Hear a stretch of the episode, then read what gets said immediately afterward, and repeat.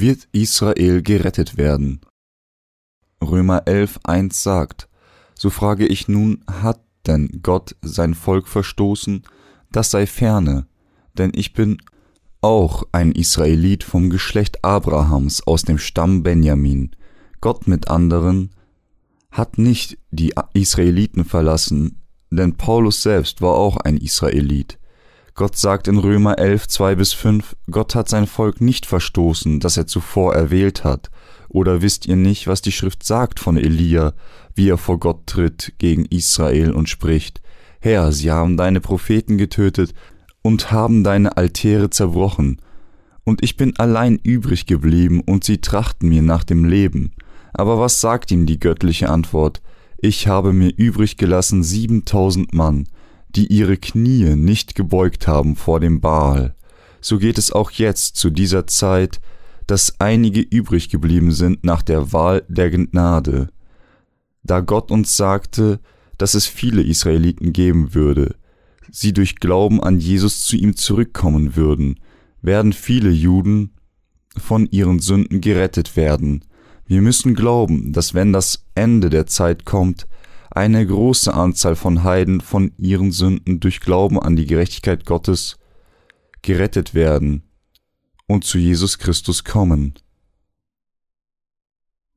Paulus fragte, oder wisst ihr nicht, was die Schrift sagt von Elia? Hier bezieht sich Paulus auf die Tatsache, dass es letztlich viele Israeliten geben wird, die auf die Gerechtigkeit Gottes vertrauen, die ihre Sünden wegnehmen würde mit dem Wort Gottes das zu Elia gesprochen wurde, sagt uns die Heilige Schrift, dass viele unter den Israeliten Jesus Christus als ihren Retter annehmen werden. Wir glauben an dieses Wort in der Heiligen Schrift symbolisiert die Zahl sieben Vollkommenheit. Gott schuf diese Welt in sechs Tagen und ruhte am siebten Tag. Gott versprach siebentausend Menschen übrig zu lassen, die sich nicht vor dem Baal gebeugt haben. Dies bedeutet, dass es viele Israeliten geben würde, die Rettung von ihren Sünden erlangen würden, indem sie Jesus Christus als ihren Retter annehmen, indem Paulus die Beziehung zwischen den Israeliten und den Heiden erklärte, glaubte er, dass viele unter dem Volk von Israel gerettet werden würden. Sind sie gestolpert, um zu fallen? Paulus sagte in Römer 11, 6 bis 12, dass wenn die Israeliten die Tatsache, dass Jesus ihr Retter war, vollständig akzeptiert hätten, es keine Ära der Rettung der Heiden gegeben hätte, weil die Israeliten Jesus nicht als ihren Retter annehmen, erlaubt Gott den Heiden durch Glauben an das Evangelium des Wassers und des Geistes gerettet zu werden. Auf diese Weise wollte Gott den Israeliten auf die Heiden eifersüchtig machen. Die Israeliten werden dann beginnen, Jesus Christus als ihren Retter anzunehmen und schließlich die Tatsache zu akzeptieren, dass Jesus Christus ihr Messias ist. Die Wurzel ist heilig, also sind auch die Zweige heilig. Römer 11, 13 heißt es, Euch Heiden aber sage ich, weil ich Apostel der Heiden bin, preise ich mein Amt. Paulus sagte, dass er sein Amt als ein Apostel der Heiden preist. Er wollte das Volk seines eigenen Fleisches und Blutes retten, indem er sie dazu brachte, eifersüchtig auf die wiedergeborenen Heiden zu sein. Denn wenn ihre Verwerfung die Versöhnung der Welt ist, was wird ihre Annahme anderes sein als Leben aus den Toten? Ist die Erstlingsgabe vom Teig heilig, so ist auch der ganze Teig heilig. Und wenn die Wurzel heilig ist, so sind auch die Zweige heilig. Römer 11, 15 bis 17. Die Passage bedeutet, dass wenn Abraham, die Wurzel der Israeliten, gerettet wurden und die Gerechtigkeit Gottes durch Glauben an sein Wort erlangte, es immer noch möglich war, dass die Israeliten die Zweige von Abraham gerettet würden. Zur gleichen Zeit warnte Paulus die wiedergeborenen Heiden, dass sie sich nicht rühmen sollten, weil sie das heilige Volk Gottes wurden, da abgebrochene Zweige eines wilden Olivenbaums neue Leben erhalten, indem sie in einem kultivierten Olivenbaum gefropft werden. Wie Römer 11, 18 sagt, so rühme dich nicht gegenüber den Zweigen, rühmst du dich aber, so sollst du wissen, dass nicht du die Wurzel trägst, sondern die Wurzel trägt dich. Wir wurden Gottes Volk, weil wir von unseren Sünden durch Glauben an die Gerechtigkeit Gottes gerettet wurden. Aber wenn wir Gottes Gerechtigkeit verlassen, werden wir auch verlassen werden. Wir können dies nicht tun, weil Jesus Christus alle Gerechtigkeit Gottes erfüllt hat, um uns von allen unseren Sünden zu retten.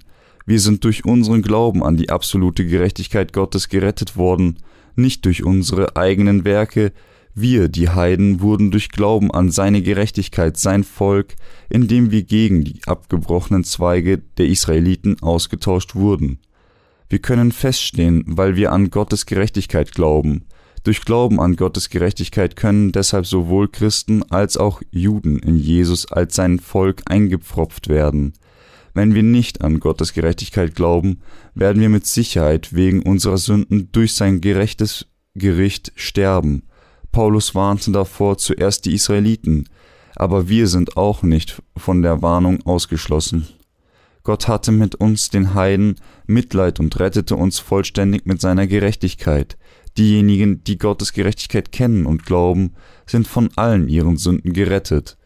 Alle heutigen Christen werden zerstört werden, wenn sie nicht an Gottes Gerechtigkeit glauben, die sie vollkommen gerettet hat, auch wenn sie bekennen, dass Jesus ihr Retter ist. Römer 11, 23 bis 24 sagt, Jene aber, sofern sie nicht im Unglauben bleiben, werden eingepfropft werden, denn Gott kann sie wieder einpfropfen. Denn wenn du aus dem Ölbaum, der von Natur wild war, abgehauen und wieder die Natur in den edlen Ölbaum eingepfropft worden bist, wie viel mehr werden die natürlichen Zweige wieder eingepfropft werden in ihren eigenen Ölbaum. Gott, mit anderen Worten, hat die Macht, jeden zum Glauben an seine Gerechtigkeit zu führen, diese Macht ist in der Gerechtigkeit Gottes durch das Evangelium des Wassers und des Geistes verheißen. Sowohl bei den Israeliten und auch den Heiden ist es so, dass ihre Taten sie nicht dazu führen, Kinder Gottes zu werden. Sie werden stattdessen Gottes Kinder durch Glauben an seine Gerechtigkeit und seine Verheißung, sie zu seinem Volk zu machen. Die Gerechtigkeit Gottes schließt die Gerechtigkeit des Gesetzes völlig aus, durch die Gerechtigkeit Gottes werden sowohl die Israeliten als auch die Heiden auf der ganzen Welt durch ihren Glauben gerettet. Dies ist der Segen der großen Rettung Gottes, die durch das von uns verbreitete Evangelium erfüllt wird. Diese Kraft Gottes ist sein Versprechen des Glaubens, das in seiner Gerechtigkeit gemacht wurde. Lassen Sie uns einen Blick auf Römer 11, 26 bis 27 werfen. Und so wird ganz Israel gerettet werden, wie geschrieben steht, es wird kommen aus Zion der Erlöser, der abwenden wird alle Gottlosigkeit von Jakob, und dies ist mein Bund mit ihnen, wenn ich ihre Sünden wegnehmen werde. Gott hat versprochen, dass er am Ende der Zeit die Israeliten schließlich retten wird. So hat Gott selbst versprochen, den Geist der Israeliten von dem Bösen und den Schmutz zu befreien und sie an Jesus Christus als ihren Retter glauben zu lassen. Obwohl sie gläubige Vorfahren hatten, haben die Israeliten selbst die Rettung nicht empfangen. Aber Gott hat gewollt, dass sie in naher Zukunft gerettet werden, indem er ihre Herzen berührt und sie dazu bringt, an seine Gerechtigkeit zu glauben. Gott hat alle eingeschlossen in den Ungehorsam, damit er sich aller erbarme. Lassen Sie uns Vers 32 lesen, der ein sehr tiefgreifender Vers ist. Denn Gott hat alle eingeschlossen in den Ungehorsam, damit er sich aller erbarme. Jeder rebelliert und steht gegen Gott. Niemand kann ihm vollständig gehorchen.